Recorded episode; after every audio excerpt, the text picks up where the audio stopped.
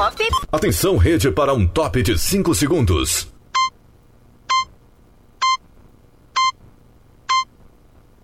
Rede Estação Pop.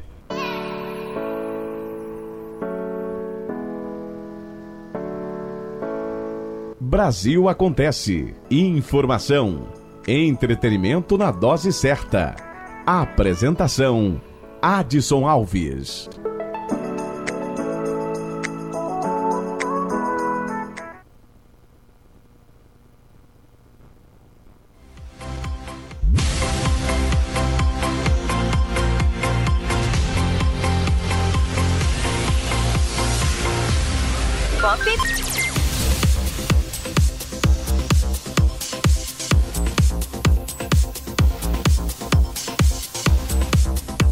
Brasil acontece.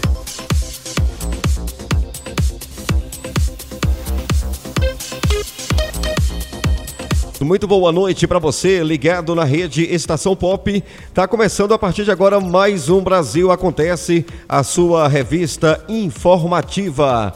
Entrando no ar todos os dias, 8 horas, né? Com o nosso programa é, levando até você muita informação, claro, a todo momento atualizando para que você, ouvinte, se mantenha bem informado com a gente. Sempre no oferecimento Sicredi, abra sua conta em sicredi.com.br. Oferecimento Café Chapada 100% Café, Autocenter Seabra, BR 242 ao lado da Casa dos Parafusos e oferecimento Restaurante Excelência Caseira. Muito bem, tá no ar a partir de agora o nosso Brasil acontece a sua revista informativa. Lembrando que no final vira podcast, vá no seu agregador de podcast preferido e acompanhe aí tipo uma reprise, né, para você é, acompanhar mais uma vez. Não deu para pegar algumas matérias, algumas notícias, basta você ir lá no nosso podcast, no seu agregador, pesquise Estação Pop News. Lembrando que nós estamos também no YouTube, Twitter, Instagram e Facebook. No Facebook você pode pesquisar nossas páginas Brasil Acontece e Notícias da Bahia. No Instagram você pode buscar uh, o nosso Instagram, o Instagram da rádio Estação Pop News e também o Instagram do nosso programa Brasil Acontece. Notícias a todo momento, mantendo você bem informado sobre tudo o que acontece. Pop.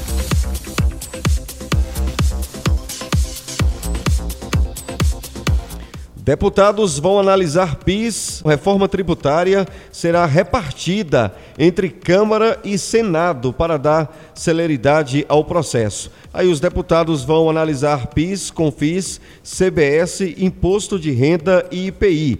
Os senadores vão ficar com a unificação do ICMS e do ISS.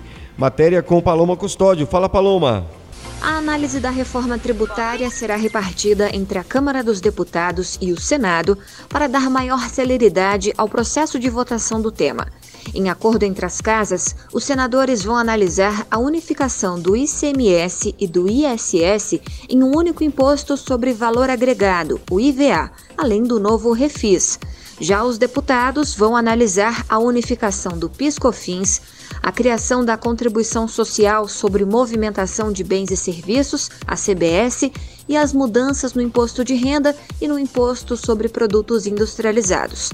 O deputado Ricardo Barros acredita que a votação na Câmara deverá ocorrer em breve. O presidente Rodrigo Pacheco fez uma declaração de que imposto de renda ficaria com a Câmara e refis com o Senado. A CBS já está aqui, os projetos estão disponíveis, não vejo maiores dificuldades, apenas é esse acordo político que nós precisamos ajustar entre Câmara e Senado. Resolvido isso, a tramitação, na minha opinião, será rápida. A proposta de reforma tributária foi enviada pelo Executivo ao Congresso Nacional em 2020 e ainda está parada. Reportagem Paloma Custódio.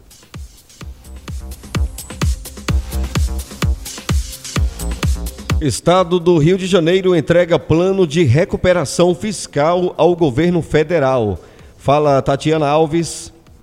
O estado do Rio de Janeiro entregou no início dessa semana para o Ministério da Economia o pedido de adesão ao novo regime de recuperação fiscal. O secretário estadual de Fazenda, Nelson Rocha, falou sobre a importância da adesão para que o estado possa equilibrar as suas contas. Essa medida é super importante para o governo e para a sociedade do estado do Rio de Janeiro, porque na realidade ele amplia o prazo de pagamento pagamento. A gente começa com um pagamento menor da dívida ao longo dos anos, o que sobra mais dinheiro em caixa para que a gente possa fazer os investimentos e retomar o desenvolvimento econômico. Né? De acordo com a lei que cria o regime de recuperação fiscal, o Estado poderá pagar dívidas com a União durante 10 anos. No primeiro ano desse período, essa dívida é suspensa. Já nos nove anos seguintes, as parcelas vão sendo retomadas gradativamente. Segundo Nelson Rocha, o governo estadual pretende incluir no plano de recuperação fiscal a possibilidade de usar bens negociáveis do governo para ajudar no pagamento da dívida. É possível se pagar a dívida com ativos, não existe nenhuma restrição. E exatamente nessa linha que nós estamos pensando, vamos trabalhar o plano aí nos próximos seis meses para que a gente tenha é, é a possibilidade também, o que em princípio acaba facilitando o caixa do Estado, o que nos permite aplicar os recursos naquilo que é do interesse da população, que é saúde e educação, e essa é a diretriz do nosso governador. Entre as reformas que o Estado do Rio terá que fazer durante a vigência do novo regime de recuperação fiscal estão a administrativa e a da Previdência. O secretário de Fazenda do Rio afirmou que a equipe econômica já está com os estudos relacionados às reformas em andamento. Na área previdenciária, o Estado já tem a RJ Prev, o seu regime de previdência complementar, criado em 2013 e em 2017 aumentou a alíquota de contribuição de 11% para 14%. Não há plano de conceder novos incentivos fiscais. Caso se concretize essa hipótese, os benefícios terão que passar pela aprovação do Conselho que supervisiona o regime de recuperação fiscal e da Assembleia Legislativa do Rio. O governo federal terá até o dia 4 de junho para responder se aceita ou não a adesão do Rio de Janeiro ao regime de recuperação fiscal. Caso a solicitação seja aceita, o Estado terá até seis meses para apresentar um plano com reformas estruturantes. Da Rádio Nacional no Rio de Janeiro, Tatiana Alves. Brasil acontece Estamos ao vivo em rede nacional através da Estação Pop de Salvador, Vitória da Conquista, Ceabra e Barreiras. Levando até você o melhor da informação. Algumas notícias não são tão boas assim, mas a gente tem que passar, né?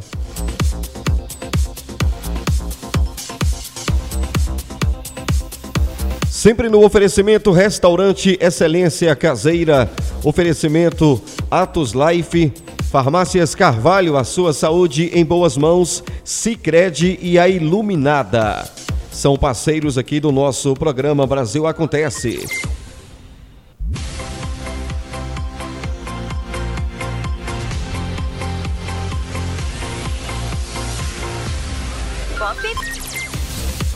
Bom, olha, CPI da Covid convoca nove governadores e Wilson Witzel para depor sobre desvio de recursos no combate ao novo coronavírus. Senadores também acordaram a, a promoção de um debate sobre o tratamento com cloroquina e hidroxicloroquina a pacientes com Covid-19. Reportagem de Felipe Moura. A CPI da Covid aprovou nesta quarta-feira a convocação de nove governadores e do ex-governador do Rio de Janeiro, Wilson Witzel, para depor a comissão nas próximas semanas. Eles serão ouvidos na condição de testemunha. Os senadores pretendem apurar suspeitas de desvio de recursos federais destinados ao combate da Covid-19 nos estados. Apenas chefes de executivos estaduais citados em investigações da Polícia Federal foram chamados pelos senadores.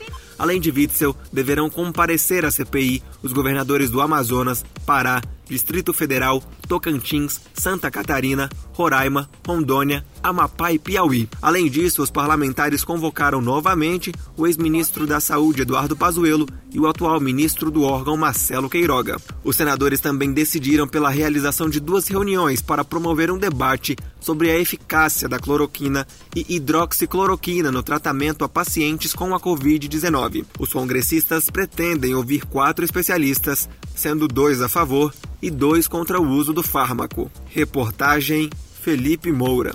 Obrigado, Felipe. Agora, 8 horas e 13 minutos. Tribunal de Justiça do Rio de Janeiro nega pedido para suspender impeachment de Wilson Witzel. Fala Elisabel Ferrichi. Witzel foi destituído do cargo ao ser condenado em 30 de abril pela prática de crimes de responsabilidade. Além disso, o Tribunal Especial Misto, composto por deputados estaduais e desembargadores, condenou o ex-governador à inabilitação para exercer funções públicas por cinco anos. Em sua defesa, Wilson Witzel alegou que o Tribunal Especial Misto se caracterizou como um tribunal de exceção, pois foi criado para julgar exclusivamente uma pessoa ou um fato específico ocorrido antes da sua criação, o que é totalmente vedado por nosso ordenamento jurídico. Em sua decisão, o desembargador Bernardo Garcês ressaltou que o Supremo Tribunal Federal validou a norma e que não há fundamento relevante para deferir o pedido. Rádio Justiça de Brasília, Elisabel Ferris. Muito bem, Brasil Acontece, a sua revista informativa entrando no ar todos os dias, 8 da noite, em rede nacional, através da estação pop de Ceabra, Vitória da Conquista, Salvador e Barreiras. Olha, apenas 42% dos MEI fizeram a declaração anual de 2020. Fala, Larissa. Você, microempreendedor individual, já fez sua declaração anual de rendimentos relativa ao ano passado?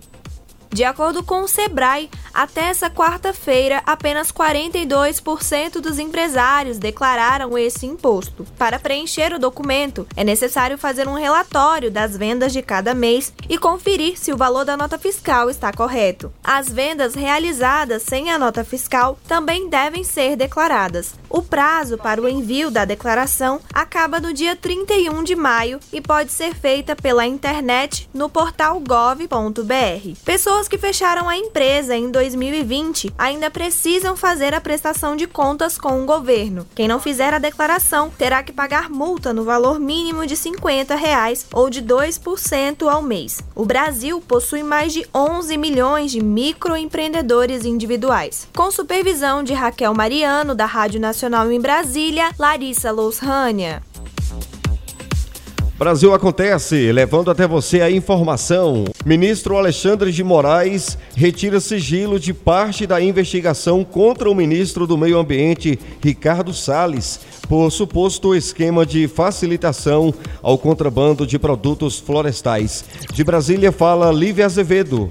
O ministro Alexandre de Moraes determinou o levantamento do sigilo dos autos principais da petição em que está sendo apurada notícia-crime envolvendo o ministro do Meio Ambiente, Ricardo Salles, e diversos agentes públicos e pessoas jurídicas por um suposto esquema de facilitação ao contrabando de produtos florestais. O procedimento havia sido arquivado atendendo a pedido da Procuradoria-Geral da República, mas com o surgimento de novas provas relacionadas aos fatos descritos na petição e por solicitação da autoridade policial, o ministro determinou a reabertura do procedimento investigativo e autorizou a Polícia Federal a realizar diligências criminais. Segundo o ministro, embora a necessidade de cumprimento das diligências exigisse a princípio a imposição de sigilo à totalidade dos autos, não há necessidade de manutenção da total restrição de publicidade.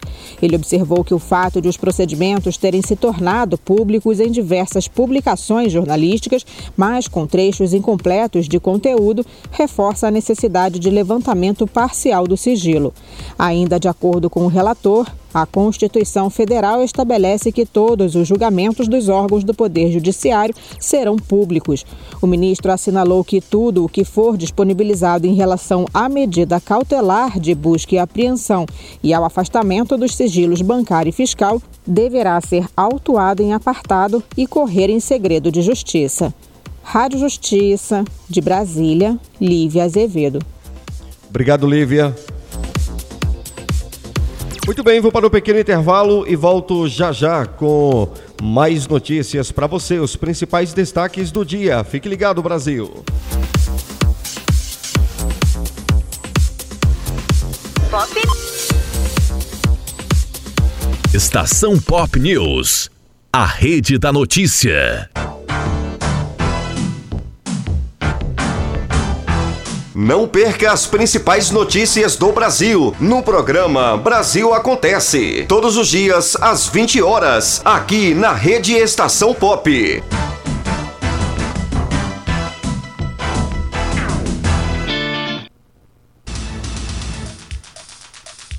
Aqui na Rede Estação Pop, você acompanha os principais destaques no RBA News e Plantão Repórter Estação Pop. Fique ligado.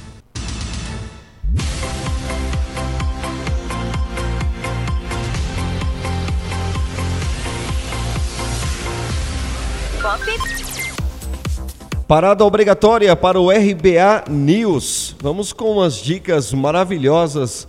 São dicas preciosas de finanças. Vamos dar essa parada aí para o RBA News. Dicas de finanças com Vivian Rodrigues.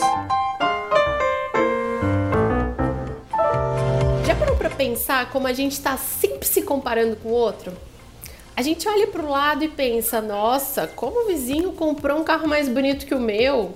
Nossa, como aquela colega de trabalho tem uma roupa melhor do que a minha. E aí a gente começa a comparar a nossa vida com a vida deles. Não somente a gente está julgando aquela pessoa pelo carro ou pela roupa que ela comprou, mas também a gente se coloca numa situação que a gente quer gastar mais no nosso próprio caminho para poder acompanhar o outro. E por que será que isso acontece, né? Um dos motivos do julgamento até o momento do gasto é que a gente vai contando essas histórias para a gente mesmo e depois a gente começa a acreditar nelas. A gente não sabe de fato como a pessoa comprou aquilo e muito menos se ela de fato tinha dinheiro para comprar. E mesmo que a gente tivesse essa informação, a gente não poderia afirmar absolutamente nada sobre a felicidade dela. E onde é que eu quero chegar com isso? Que não adianta ficar perdendo nosso tempo inventando e contando histórias sobre a vida dos outros. A gente tem que focar nossa energia buscando autoconhecimento para compreender o que importa pra gente. E aí gastar o nosso dinheiro conforme essas coisas. A gente não pode deixar que os nossos gastos sejam ditados pelas histórias que a gente anda inventando sobre a vida das outras pessoas. E sabe o que é pior do que julgar um livro pela capa? É tomar decisões financeiras com base naquilo que a gente acha que a história do livro vai ser. Meu conselho para fechar hoje é: olhe menos para o lado e se conecte mais com o que você verdadeiramente quer realizar. Entenda quanto custa, quanto precisa poupar por mês para poder realizar e começa. Comece com o valor que conseguir. Só comece.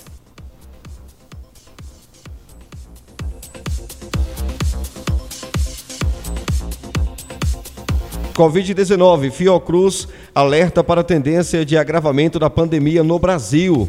Semana que terminou no dia 22 de maio registrou aumento de novas infecções. Fala Larissa Lago. Em boletim divulgado nesta quinta-feira, a Fiocruz aponta para um novo recrudescimento da pandemia nas próximas semanas. Segundo os pesquisadores, na semana encerrada em 22 de maio, houve aumento da taxa que mede a quantidade de novas infecções. Na semana analisada, a mortalidade causada pela Covid-19 se estabilizou em torno de 1,4 mil vítimas diárias. O patamar representa uma redução em relação ao mês de abril, mas é quase duas vezes maior que o primeiro pico da pandemia em 2020. A previsão do boletim é que, se mantida essa tendência, o aumento seria algo em torno de 2,2 mil óbitos por dia. Para evitar que a doença faça mais vítimas, a Fiocruz recomenda às autoridades a manutenção de restrições de eventos de massa e atividades que promovam a interação e infecção de grupos suscetíveis, a intensificação de ações de vigilância em saúde e outras ações como o reforço de estratégias de testagem, a vigilância das cepas e o controle de voos internacionais. Reportagem Larissa Lago. Obrigado, Larissa. 8 horas 31 minutos, 8 e 31. Câmara aprova MP que autoriza barreiras sanitárias em áreas indígenas. Fala Sayonara Moreno. Foi aprovada nesta quinta-feira na Câmara dos Deputados a medida provisória que autoriza a FUNAI a montar barreiras sanitárias em áreas indígenas. O objetivo é proteger essas populações do contágio pelo novo coronavírus, por meio de pessoas externas ou mercadorias, e para isso, o controle deve ser feito por servidores do governo federal ou militares remunerados com diárias pela FUNAI. No debate em plenário, parlamentares fizeram críticas ao texto, mesmo concordando que a medida é importante. A deputada federal indígena Joênia Uipachana, da Rede, votou contra a MP. Segundo ela, os indígenas não foram consultados e o texto não contempla todas as necessidades da população.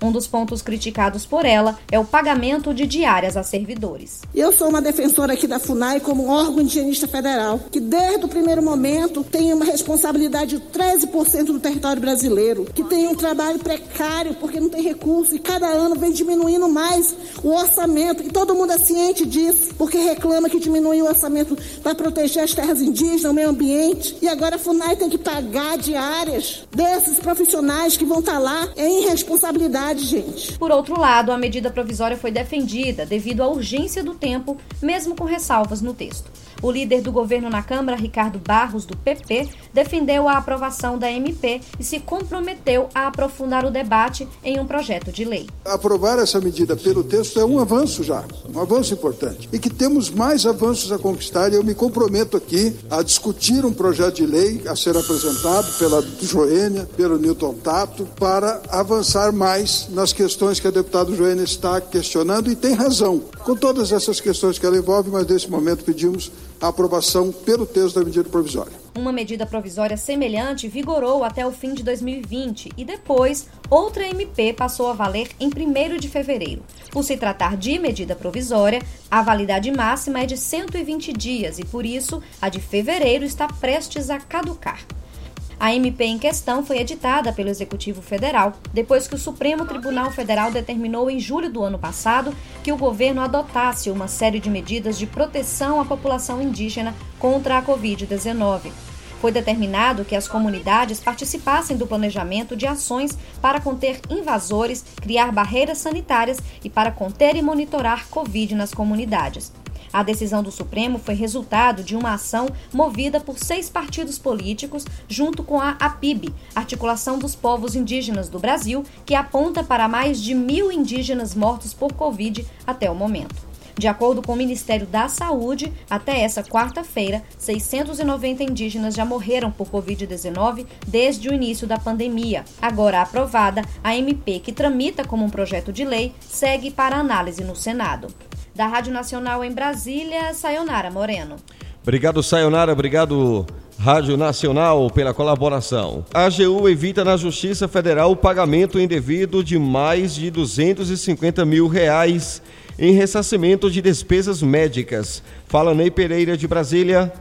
O militar alegou supostas falhas na prestação de serviço do Hospital da Força Aérea de São Paulo, o que teria feito com que ele procurasse assistência médica particular. Afirmou ainda que, em virtude da urgência de seu quadro e da ausência de vaga na unidade da Força Aérea, foi realizada a cirurgia no hospital privado. Como a instituição de saúde não integrava a rede credenciada da assistência médico-hospitalar da aeronáutica, o autor ajuizou a ação requerendo o reembolso integral dos valores pagos durante seu tratamento, que passou de 254 mil reais. Mas a AGU apresentou contestação, argumentando que o Fundo de Assistência da Aeronáutica não é um plano ou seguro de saúde, mas sim um fundo contábil destinado a constituir parte dos recursos financeiros necessários ao funcionamento do sistema de assistência médico hospitalar da aeronáutica. A Advocacia Geral esclareceu ainda que, mesmo após contato do Hospital da Força Aérea de São Paulo, comunicando que não havia contrato com um hospital particular e que já possuía vaga na emergência, a família optou por seguir com o tratamento na rede privada. A 25ª Vara Federal de São Paulo acolheu os argumentos apresentados pela AGU e negou o pedido do militar. O magistrado responsável pelo caso afirmou que não houve qualquer omissão por parte do Hospital da Força Aérea de São Paulo. Da AGU, Ney Pereira. Muito bem. Olha, Bolsonaro sanciona a lei que amplia o teste do pezinho no SUS. Com a nova lei, o exame passará a englobar 14 grupos de doenças que podem identificar até 53 tipos diferentes de enfermidades e condições especiais de saúde.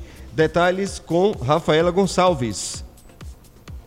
O presidente da República, Jair Bolsonaro, sancionou o projeto de lei que amplia o número de doenças rastreadas pelo teste do pezinho, exame realizado com a coleta de gotas de sangue nos pés dos recém-nascidos entre o terceiro e o quinto dia de vida. Atualmente, o Sistema Único de Saúde realiza um teste que engloba seis doenças. Com a nova lei agora sancionada, o exame passará a englobar 14 grupos de doenças que podem identificar até 53 tipos diferentes de enfermidades e condições especiais de saúde. Entre as doenças que serão testadas estão a atrofia muscular espinhal, doenças relacionadas a imunodeficiências, hipotiroidismo congênito, anemia falciforme, fibrose cística, entre outras doenças raras. Segundo estimativas, as doenças raras atingem de 6 a 8% da população mundial. No Brasil, esse número significa por volta de 14 milhões de pessoas. Em 65% dos casos, essas doenças se manifestam ainda na infância. O diagnóstico rápido, logo nos primeiros dias de vida,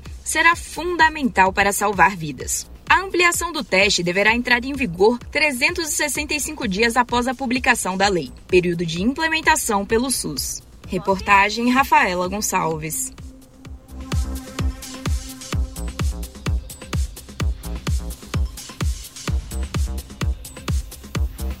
Brasil Acontece. Apresentação Adson Alves. Estação Pop News. A rede da notícia.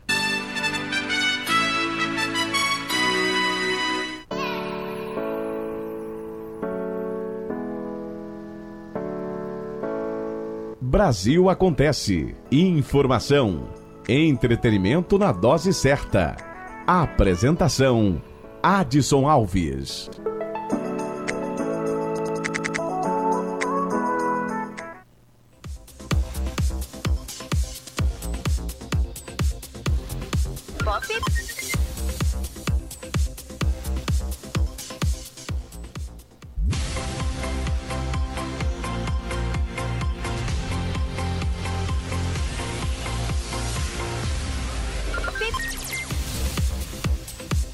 Índice de confiança da indústria sobe 0,7 pontos em maio. Com o resultado, o indicador medido pela FGV chegou a 104,2 pontos. Fala Solimar Luz.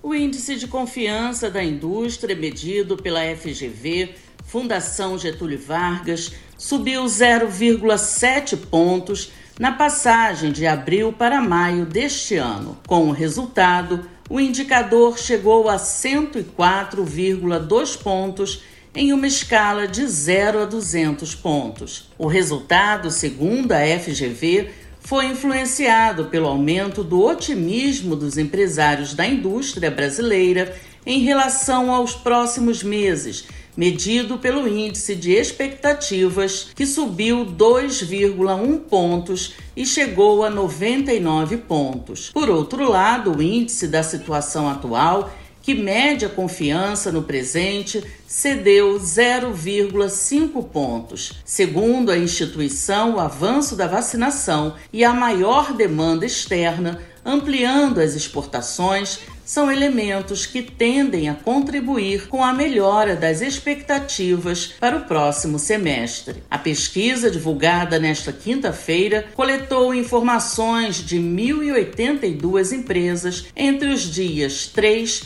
e 25 deste mês. Da Rádio Nacional no Rio de Janeiro, Solimar Luz. Futebol.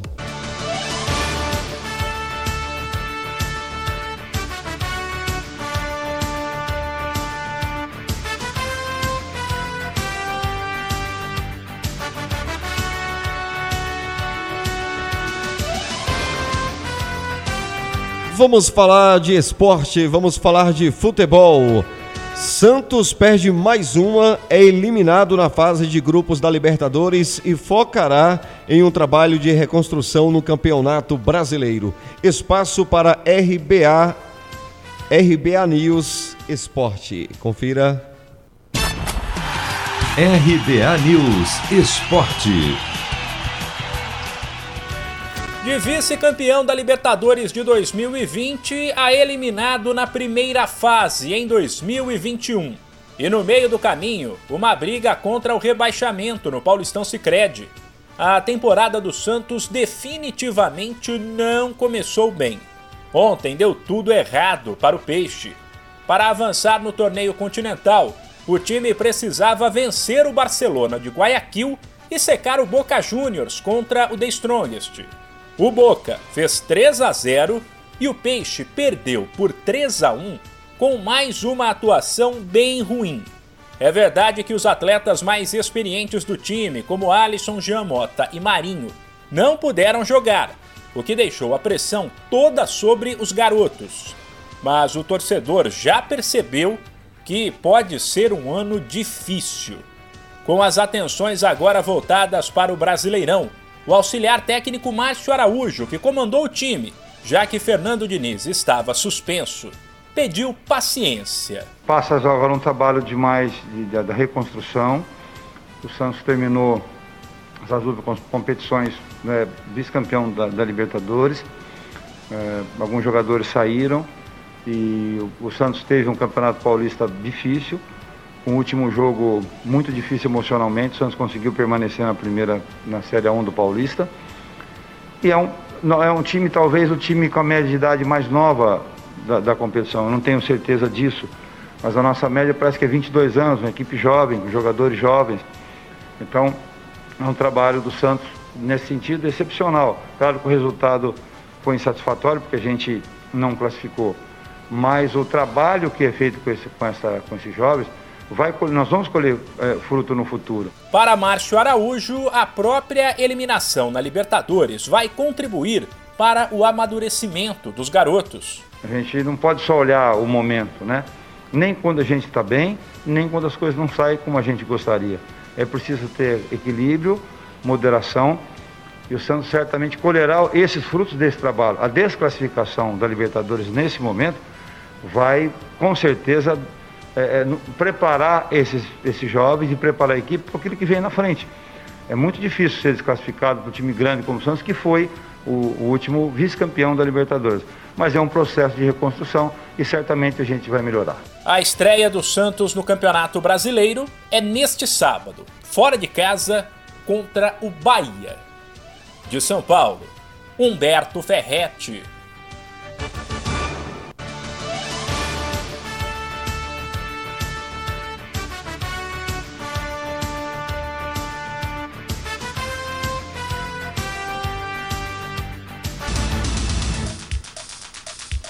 Aqui na Rede Estação Pop, você acompanha os principais destaques no RBA News e Plantão Repórter Estação Pop. Fique ligado. Brasil Acontece.